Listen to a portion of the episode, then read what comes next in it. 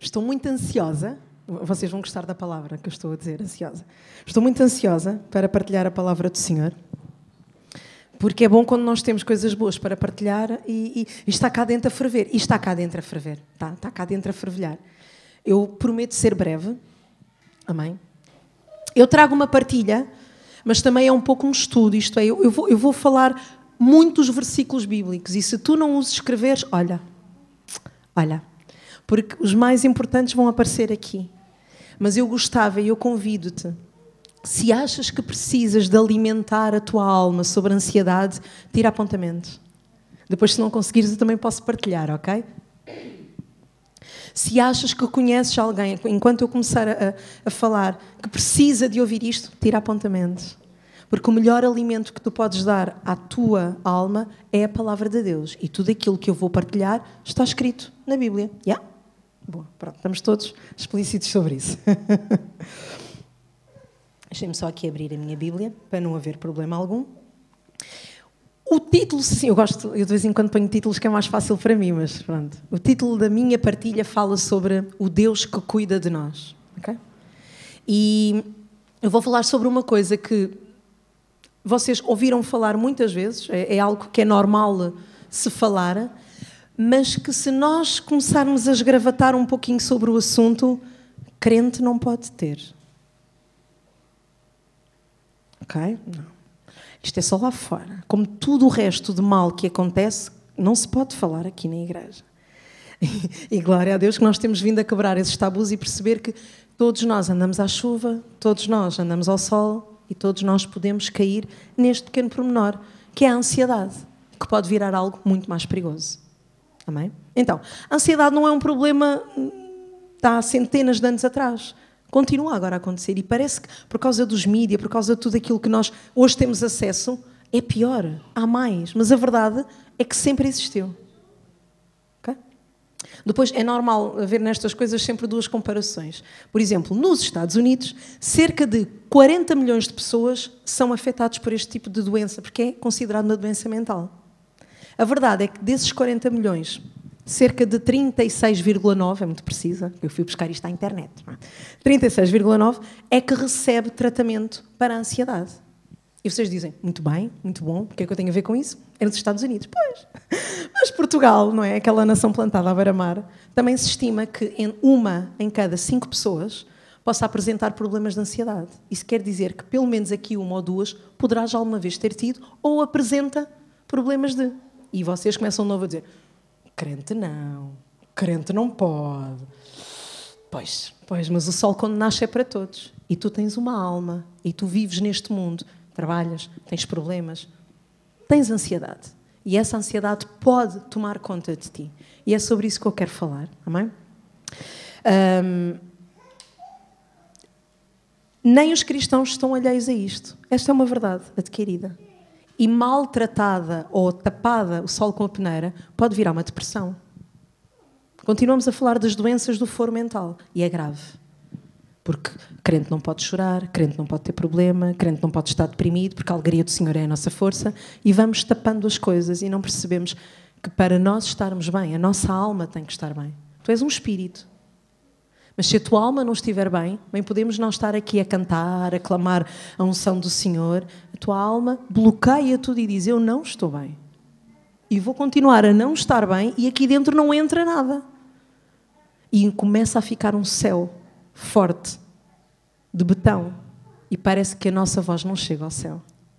E o problema está em nós. Não tem mal em dizer isto. E o problema pode ser tratado. Agora, a grande diferença é a concorrência. Porque há uma concorrência e é muito boa, é muito saudável. A última vez que eu partilhei a palavra, eu falei-vos sobre isto. Que o mundo, uh, isto é, o mundo secular, fala muito hoje em dia de paz. E há pessoas que ficaram satisfeitas com essa paz. Que não tem mal nenhum. Hoje em dia fala-se muito de saúde física, fazer exercício, já vou falar um pouco mais sobre isso. A quarentena trouxe-nos coisas muito más que nós deixámos de fazer e percebemos que isso nos faz mal e que nos cria ansiedade. Então, o mundo tem soluções e eu aconselho-te a fazer parte delas. Se precisas, vai ao médico. Se precisas de medicação, toma medicação. Se precisas fazer exercício, mudar uma dieta mental, alimentar, faz. Essas coisas existem, não é para os outros, é para nós também. Eu não sou ET. Pronto, só para. Ok? Então, trata de ti. No entanto, chega uma altura que para. E é aí que Deus faz a diferença. É porque a paz dele excede todo o entendimento. Quando nós dizemos que, bom, eu estou bem, olha, frequento um grupo, tenho um grupo de amigos que é são, que é saudável, parece que tudo está bem, está, tu sentes-te melhor. O teu espírito começa a falar e dizer: Olha, já me consegues ouvir? Olha, já estás bem melhor, eu preciso de mais. E há uma fome que, se tu quiseres, tapas com a paz do mundo ou continuas à procura da paz de Deus, porque essa não acaba, não tem fim e é eterna. Amém? Glória a Deus. Então, curiosamente, a Bíblia também fala de ansiedade. E eu queria que vocês abrissem em 1 de Pedro 5. 1 de Pedro 5, 7, que diz assim: Lançando sobre ele toda a vossa ansiedade, porque ele tem cuidado de vós. Vocês dizem, oh, não sabia que a palavra ansiedade estava escrita na Bíblia. Tá. e há muita coisa que o mundo secular aprendeu a fazer que são verdades bíblicas. Glória a Deus por isso. Então, que senão não fazia sentido nenhum nós caminharmos ou estarmos nesta terra. Somos ETs, só podemos fazer coisas normais dentro da igreja, lá fora é tudo errado. Isso não faz sentido nenhum. Então, aproveita a pedir ajuda, a saborear, mas depois a completar-te com Deus. E aqui diz: lançando sobre ele toda a vossa ansiedade. Outros, outras traduções dizem: entreguem-lhe toda a vossa ansiedade. Outra tradução ainda diz: confia-lhe toda a vossa ansiedade. E aqui há um problema. É que às vezes nós olhamos para a nossa ansiedade e ela é tão fofinha, já faz tão parte de nós, que se tirarmos, se entregarmos, se confiarmos, parece que ficamos vazios. Parece que incomoda. Ou pior ainda, o penso é tão grande que quando eu tentar dar, confiar, entregar, vai arrancar e vai doer. Estão a chegar lá? E as doenças do foro mental são difíceis de detectar e são difíceis de tratar. É, irmã Sónia, então agora estavas a falar tão bem, a paz, o mundo. É verdade. Mas por algum motivo, a Bíblia também aborda este assunto. Parece uma simples recomendação, uh, mas é o que diz o texto. E começa, não é por acaso que começa com o verbo lançar. Okay? Lançando, lançar. É uma alusão àquilo que nós precisamos retirar de nós, o que quer que seja que de algum modo nos está a deixar intranquilos, excessivamente preocupados, a causar alguma angústia. Isto é, numa linguagem mais atual, nós precisamos de escoar a ansiedade. E a verdade é que o mundo, o estilo de vida que temos, não nos dá tempo para escoar nada. Às vezes nós nem temos tempo para chorar.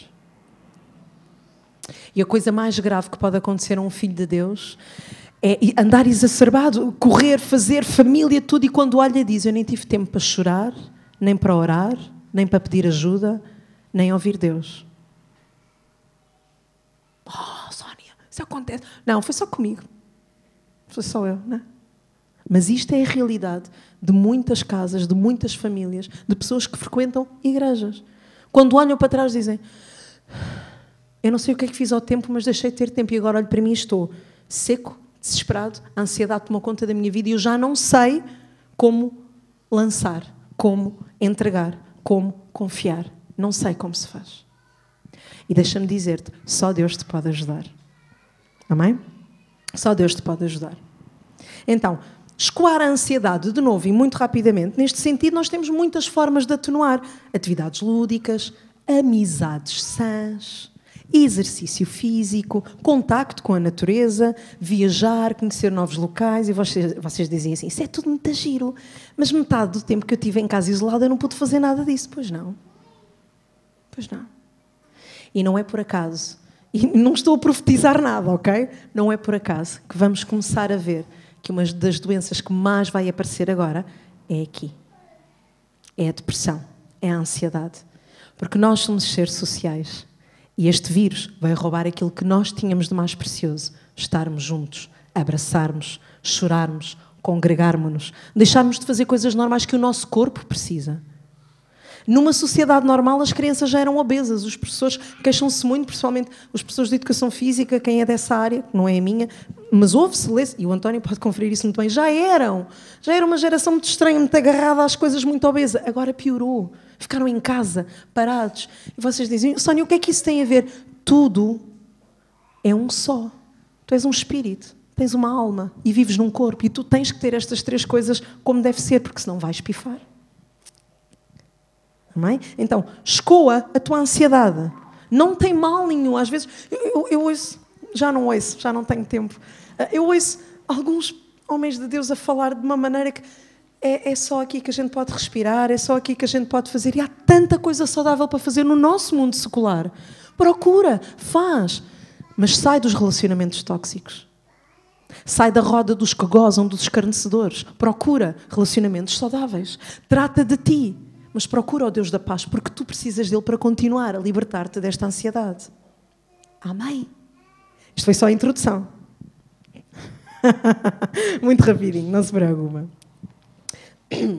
Alan Carr, que é, é, é, um autor bastante conhecido, sobre este versículo diz que nós aqui, de uma vez por todas, somos informados para lançar os nossos fardos sobre Jesus. Quando as preocupações da vida nos pressionam, nós não temos que as suportar sozinhos. Graças a Deus que existe alguém que é mais forte do que nós e que está disposto a carregar o nosso fardo. E isto o mundo não te oferece. Isto é gratuito e é um dom de Deus. Amém? Eu vou voltar a repetir. Isto é gratuito e é um dom de Deus. Ah, ok, ok. Então, de volta ao nosso texto. Na verdade, o cuidado de Deus por nós, ele é transversal em toda a Bíblia. E é isto que eu hoje vos quero partilhar, quatro pontos, sobre esta absoluta confiança. Hebreus 4,15, temos aí o Hebreus 4,15, irmão Helder. Olha lá. Diz assim: Nós não. Pois não temos um sumo sacerdote que não possa compadecer-se das nossas fraquezas. Nós temos um sumo sacerdote, um advogado, alguém que, como nós, passou por todo o tipo de tentação, porém sem pecado. É Jesus. Ele é o nosso advogado. ok? E nós temos que nos aproximar dele com toda a confiança, assim diz a Bíblia. Com toda a confiança. Agora, se de facto Deus cuida de nós, como é que Ele o faz? E é aí que eu quero que tu comeces a abrir o teu coração e a tirar apontamentos de quatro pontos super simples de como é que Deus cuida de ti, para que tu possas fazer isto com toda a confiança. Primeiro, Deus provê. Deus provê. Decora este nome, Jeová Jiré. Jeová Jiré. Abraão, no momento de oferecer o seu filho Isaac, o filho da promessa, eu agora vou ler assim muito rapidamente, porque senão não avançamos. Ele viu, ele viu Deus em ação, porque uh, ao invés de aceitar o sacrifício de Isaac, que era qual? Era a sua vida. Ah, pronto. ah, pronto, pronto. Era, era a vida. Deus providenciou um carneiro como substituto. Um quadro daquilo que Jesus mais tarde faria por nós na cruz. Neste contexto, Abraão chamou aquele lugar de Jeová Jiré, porque se diz até hoje: no monte do Senhor se proverá. Isto está escrito em Gênesis 22. Podem ler a história para quem não conhece. Então, esta é uma característica que distingue Deus dos demais deuses e líderes. Tudo é bom, tudo é maravilhoso, todos ajudam, só que Ele vê e provê. Diz comigo, Ele vê e provê. E isto é uma grande diferença, porque mais ninguém consegue fazer isto. Enquanto que os outros veem, mas não têm a capacidade para prover. Paul Chappell, também outro senhor inspirador sobre a palavra do Senhor, diz que este nome especial de Deus, Jeová Jireh, que não é usado em nenhum outro lugar das Escrituras, isto é interessante, tem um duplo significado. Significa que Deus provê às nossas necessidades e também que o próprio Deus é a provisão às nossas necessidades. Ele não diz desenrasca-te. Ele diz: Eu estou aqui. Eu sou a tua provisão. E isto é particularmente verdadeiro em relação à nossa salvação, que é aquilo que nos une, que nos faz estar aqui. Jesus providenciou o pagamento pelos nossos pecados. Como é que ele providenciou isso? Tornando-se o pagamento por nós. Ele chegou e disse: Eu, eu, desci de lá e aqui estou. Amém? Isso está escrito em 2 Coríntios 5, 21, se quiseres apontar. E também é verdade em toda a nossa vida cristã. Em Jesus nós temos tudo aquilo que nós precisamos. Colossenses 2, queria te convidar a abrir. E aproveito para beber um pouquinho de água. Colossenses 2, Novo Testamento, versículo 9.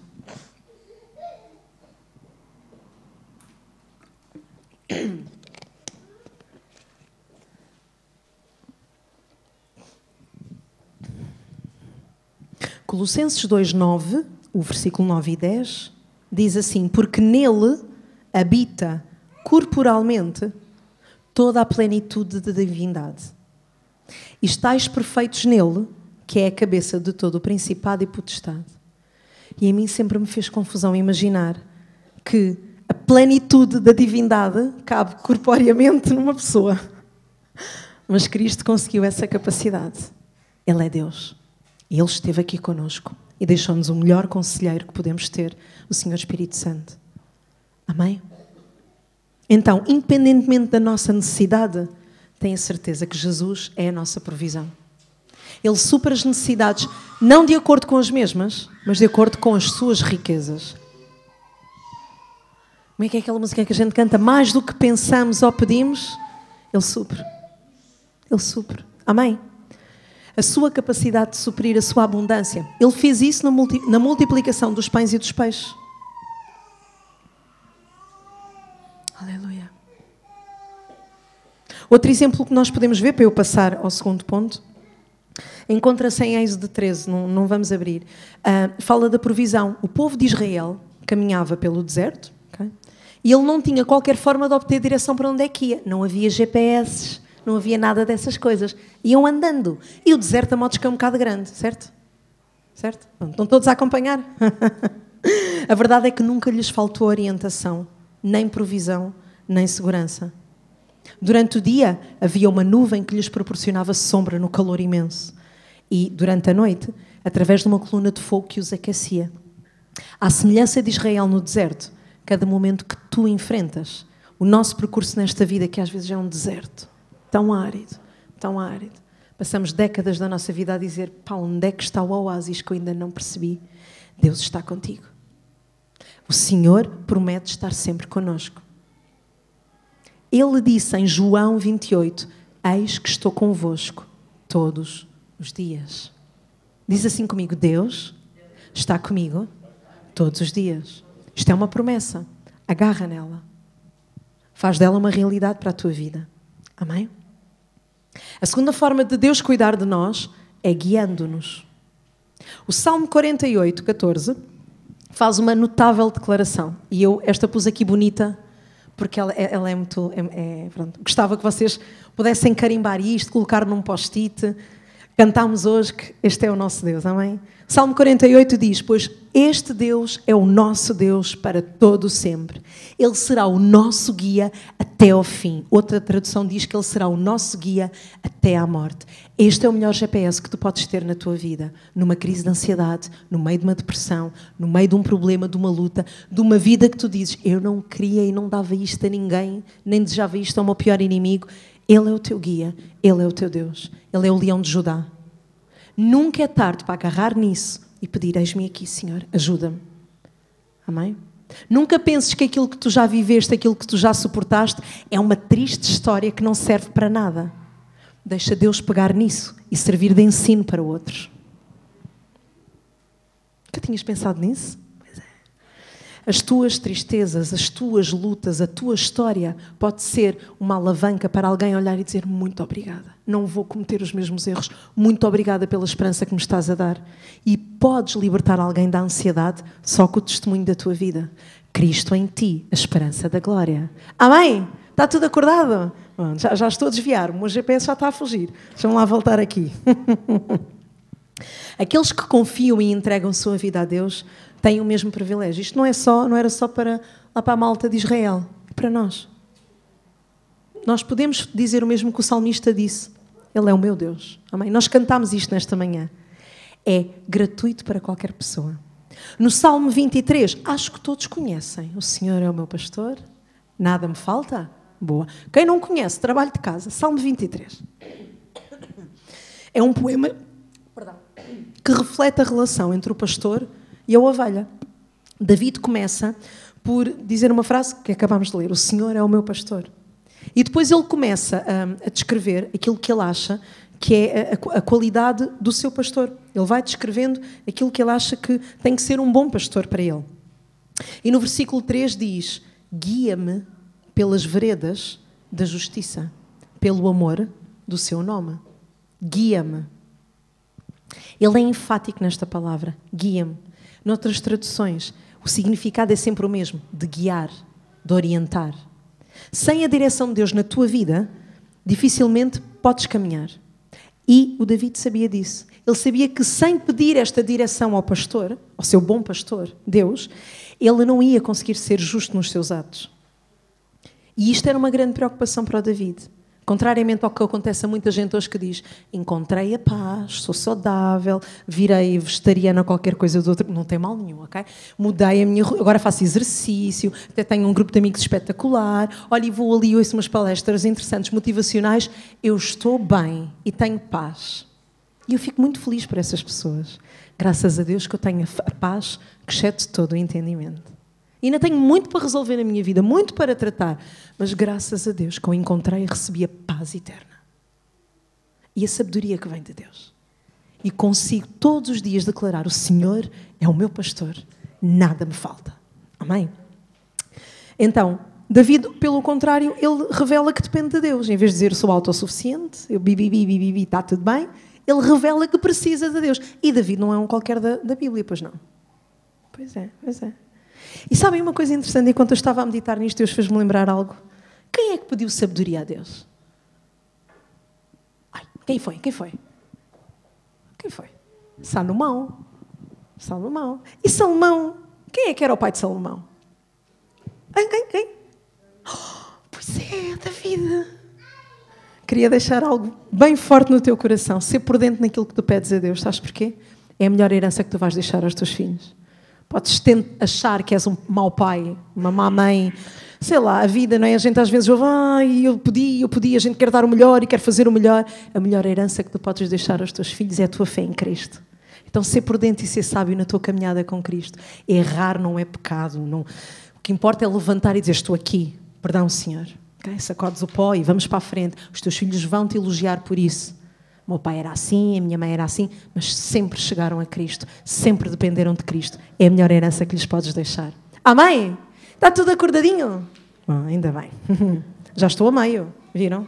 Do princípio para o meio é muito rápido. Outra, uh, outro exemplo de, de, de, guiar está em Gênesis 24, a história de Abraão. Não, não vamos abrir. Um, Abraão estava a procurar uma noiva para o seu filho Isaac. E numa coisa tão simples como isto, que era algo muito importante para eles, acertar com a família, com o dote essas coisas todas, um, ele incumbiu o seu servo dessa tarefa. E o servo procurou em Deus a orientação para encontrar uma noiva para Isaac. Para além do privilégio que constituía, ele precisava de estar seguro de encontrar a mulher certa para o filho do seu senhor e fez aquilo com excelência, como pediu direção a Deus. A Bíblia diz: Pedi e dar-se-vos-á. Buscai e achareis.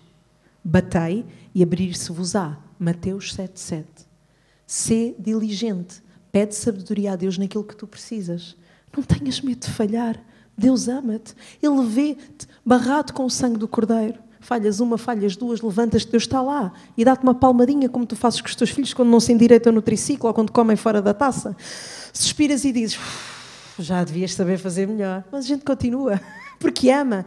E Deus ama-te. Deus ama-te. E Deus vê o melhor em ti. Então, pede orientação, guia-te por Ele. Não deixes que a ansiedade tolde o teu futuro e só vejas uma montanha enorme, de um monstro enorme a dizer ah, continua assim, quais Deus, quais Deus. Não deixes, não permitas. A terceira maneira que Deus tem de cuidar de nós é protegendo-nos. Eu vou voltar a, a, aqui ao início. Deus provê, Deus guia e Deus protege. Amém? Jesus surpreendeu a muitos, particularmente os líderes religiosos na altura, porque ele fazia declarações espantosas. Ele levantava-se e uma vez chegou e disse assim: Eu sou a porta. E a malta olhava para ele: Abres o quê? É? Eu sou. Jesus chegava e dizia: Eu sou a porta. Está escrito em João 10. E aqui, verdadeiramente, Jesus assume-se como uma porta. E sabem que neste contexto, naquela época, fazia sentido por causa da pastorícia. Ele usava uma linguagem que naquele tempo na Palestina eles compreendiam perfeitamente, porque cada rebanho tinha um pastor. E era ele quem à noite, depois de recolher as ovelhas, fazia de porta à entrada do redil. Eu tenho que ler isto que eu não sei, um redil, não é? Isto não, não é minha praia, não é minha praia, ok? E era ele quem à noite, depois de recolher, os protegia. Hoje, quando nós falamos de portas, esta igreja tem portas, a tua casa tem portas, pá, tem um portão, tem alguma coisa que fecha. E o que é que significa estar fechado? Está protegido, não é? Está guardado, está seguro. Não é só uma decoração, que porta linda que nós temos. Ela tem um significado. E ainda hoje, quando Jesus diz, Eu sou a porta, ele tem um significado para ti. Da mesma maneira que as ovelhas se sentiam seguras no interior da cerca com o seu pastor, nós sentimos-nos seguros quando entramos na nossa casa e fechamos a porta como porta de entrada para a salvação em Jesus, nós estamos seguros. Pois Ele mesmo afirma: o que vem a mim, eu de modo nenhum o lanço fora. Ouve bem o que te estou a dizer. Vens a mim, eu de modo nenhum te lanço fora. Exatamente como estás. Com as falhas, com o passado, com os erros, com os medos, com a raiva, com as dúvidas. Anda, eu trato de ti entrega, dá-lhe toda a tua ansiedade, porque Ele cuida de ti. Amém? Mais adiante, Jesus reafirma esta verdade em João 7 e diz assim: Eu lhes dou a vida eterna, jamais perecerão e ninguém as arrebatará da minha mão. De novo, ele está a falar de algo que é dele, as minhas ovelhas, venham cá, aqui, minhas. Nós estamos protegidos em Cristo. E nós sabemos isso no Salmo 91. Salmo 91, 2 e 3 diz: Direi do Senhor, Ele é o meu Deus, o meu refúgio, a minha fortaleza, fortaleza e nele eu confiarei. Às vezes nós lemos as coisas estão a correr e não percebemos que estamos a dizer verdades tão fortes que a tua alma precisa de ouvir, porque ela tem, a minha tem muito mau feitio. É teimosa. Então, quando Deus quer melhorá-la e trabalhá-la e curá-la, ela é torta. E finge que não ouve, que não, que não entende estas coisas. Mas em Cristo eu tenho tudo. Ele é a porta.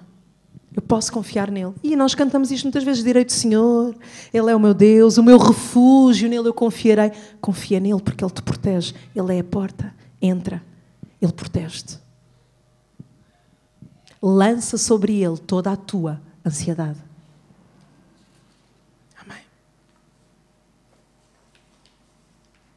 O silêncio é propositado.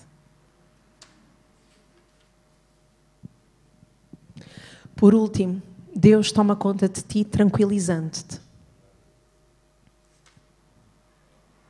Vou partilhar com vocês um versículo que, lá está, nós também lemos muitas vezes, é a maneira como lemos, como se faz luz em nós, um, que está em João 13. Um, estava na hora de Jesus partir.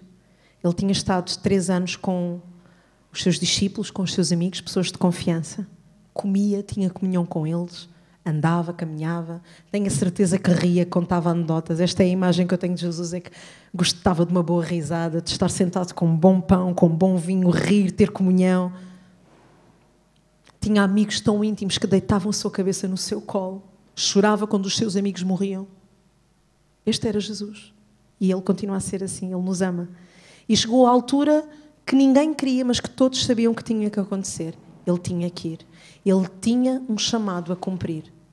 E aquilo que nós hoje lemos, e só para eu me orientar, lemos e vemos como uma história linda e que acreditamos. Não, a palavra história aqui não é de conto de encantar. Acreditamos nisto. Jesus teve que ser perseguido, ele morreu, ressuscitou.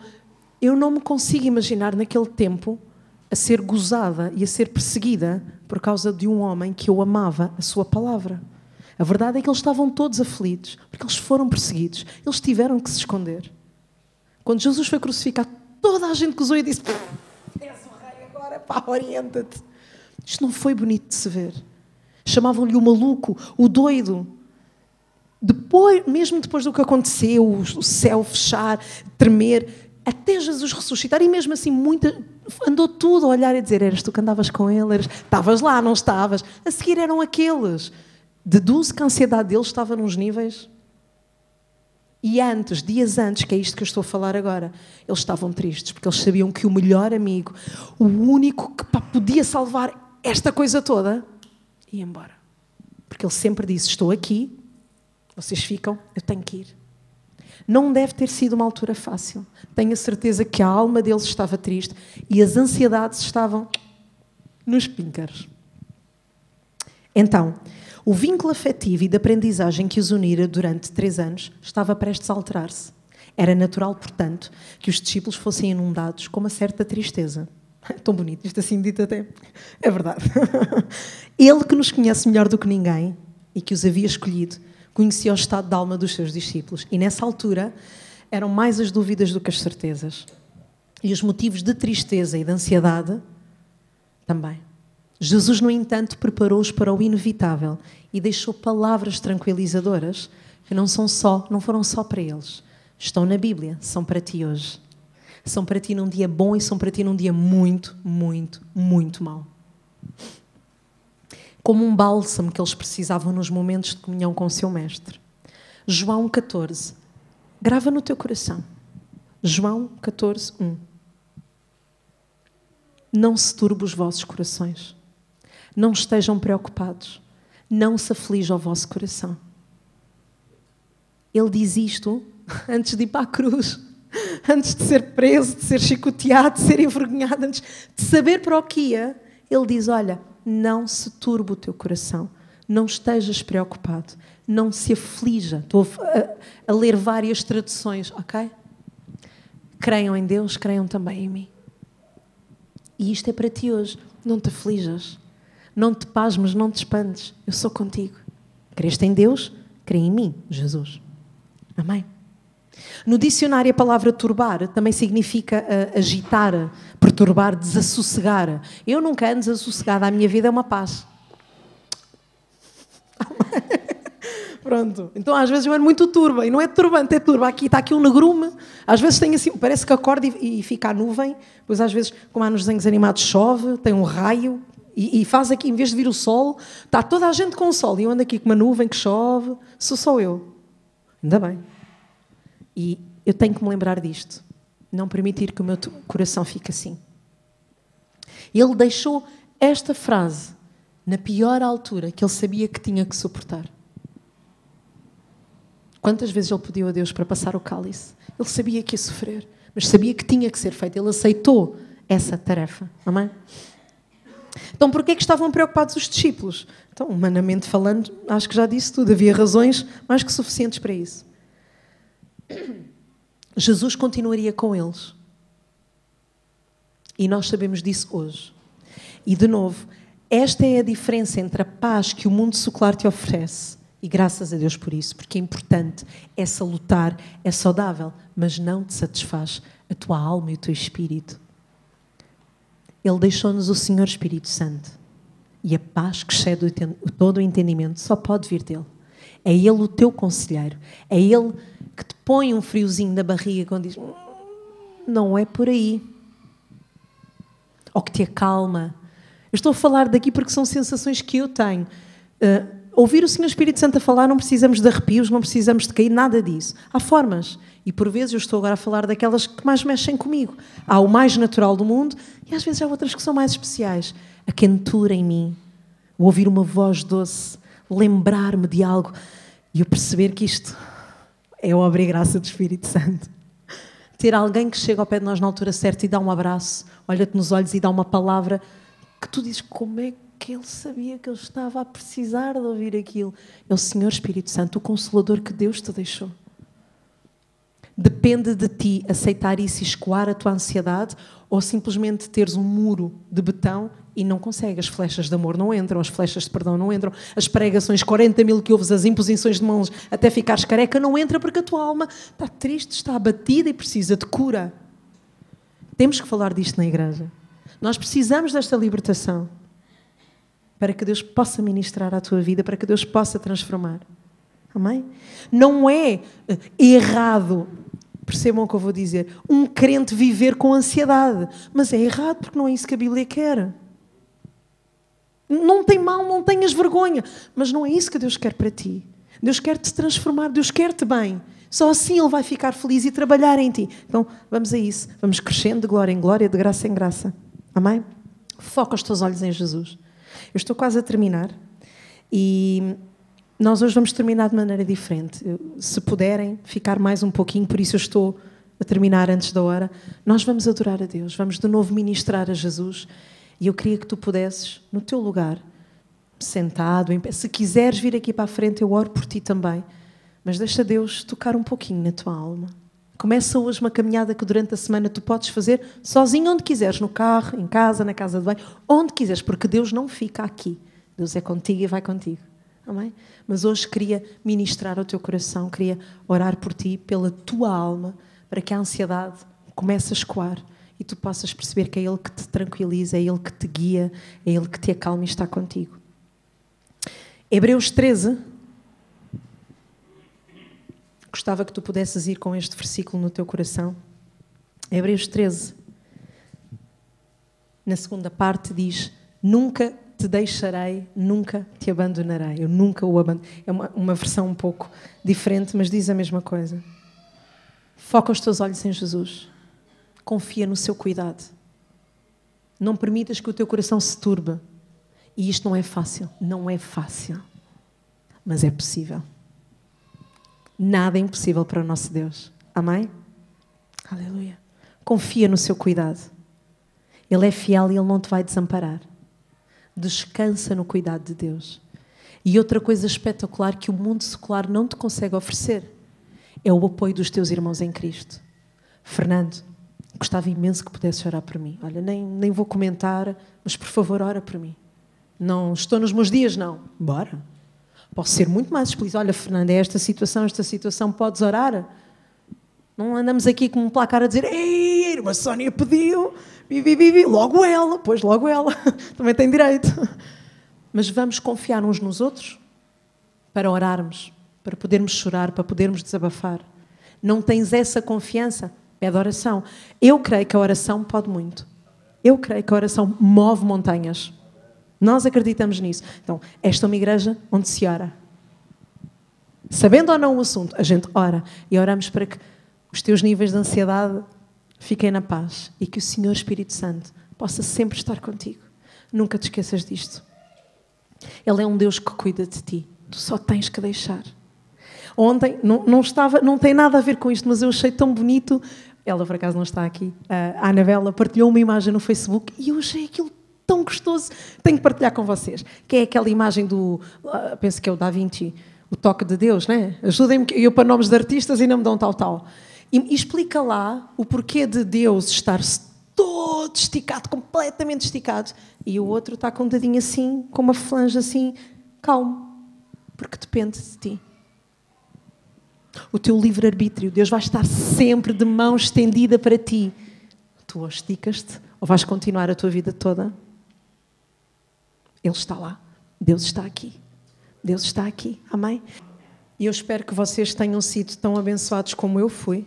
Sabem que a meio da semana eu estava para dizer ao Fernando: epá, prega tu, porque isto. Porquê? Porque meus níveis de ansiedade andaram assim.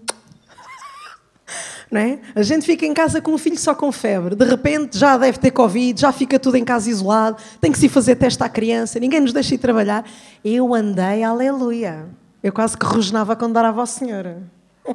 Não é fácil. E depois também me apercebi: olha, cá está um bom testemunho para dar e para explicar. Eu tive que entregar a minha ansiedade. Eu tive literalmente que pedir Deus: faz a tua vontade. O David já está bom, o teste deu negativo, o que é que eu estou aqui a fazer presa? Pá, e os caminhos abriram-se. Foi, foi, coincidência, não? Eu creio que foi a mão de Deus. Eu creio que foi a mão de Deus, que senão ainda hoje não estava aqui. Está tudo bem, senão ele também não estava aqui o bebê. Está tudo bem. está tudo em ordem. Mas às vezes já isto desfocou-me de algo que eu precisava de estar mais focada para vir partilhar com vocês. E eu percebi, o diabo não teve que fazer nada, olhou e disse: Olha que giro, não tem que a distrair com mais nada, ela está toda estressada, deixá-la.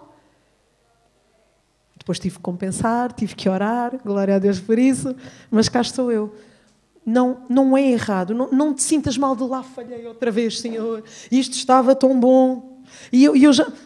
Deixa que Deus te ponha no caminho outra vez. O que importa é continuar. O que importa é chegar. Entrega o teu caminho ao Senhor. Confia nele. Ele tudo fará. Amém?